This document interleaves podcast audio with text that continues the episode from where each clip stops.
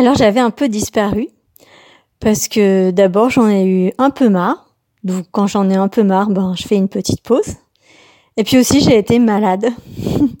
j'ai eu une grosse gastro euh, fulgurante et euh, bien décapante. Je vous passe les détails. Mais euh, elle a eu un effet sur moi au-delà du physique très important.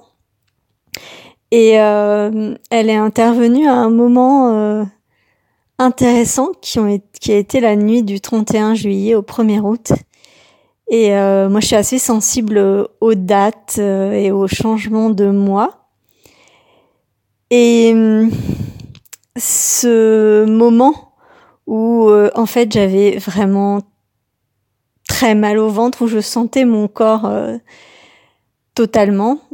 Et du coup, j'ai été beaucoup moins j'étais beaucoup moins tentée de me laisser euh, me perdre dans mes pensées, dans mes idées, dans mes doutes et dans mes machins. Euh, bah, c'est comme si euh, c'est comme si ça avait euh, tout nettoyé dans tous les sens du terme. Donc ça donne quoi? Et bien suite au prochain épisode. Ciao